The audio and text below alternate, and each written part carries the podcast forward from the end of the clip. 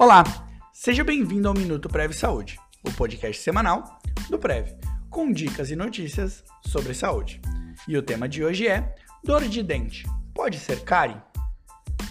O tema de hoje é a saúde bucal, mais especificamente sobre as cáries.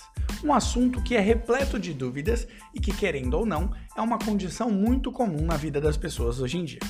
A cárie é o resultado das ações de ácidos dos dentes, causados por bactérias que existem na nossa boca e também por substâncias e resíduos, como açúcar e resto de alimentos. Depois de consumir os resíduos de alimentos, o ácido produzido pelas bactérias pode destruir os esmaltes dos dentes. Portanto, se torna ainda mais importante manter a higiene bucal em dia para remover todos os resquícios e proteger os dentes.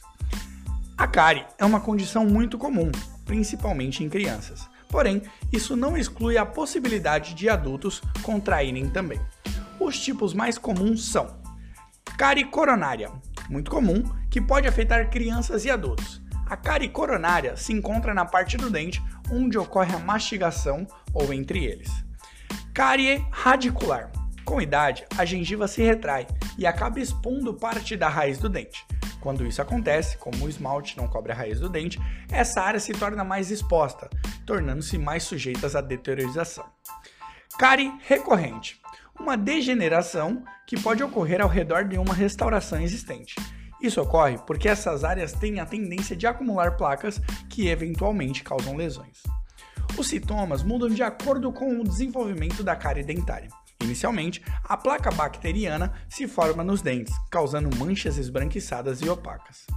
Caso não seja detectada e tratada desde o início, a lesão aumenta e o alcance a outras camadas dos dentes.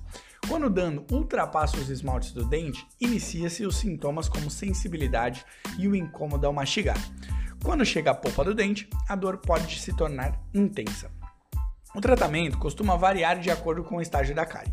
Em casos supérfluos, apenas uma aplicação de resina na superfície já resolve o problema.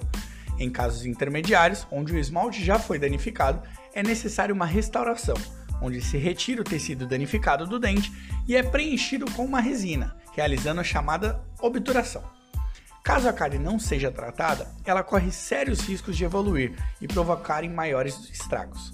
Quando uma cárie chega ao seu ponto crítico e atinge a polpa do dente, ela pode criar abscessos na raiz, e nesse estágio pode ser necessária a realização de um canal ou até mesmo a extração do dente.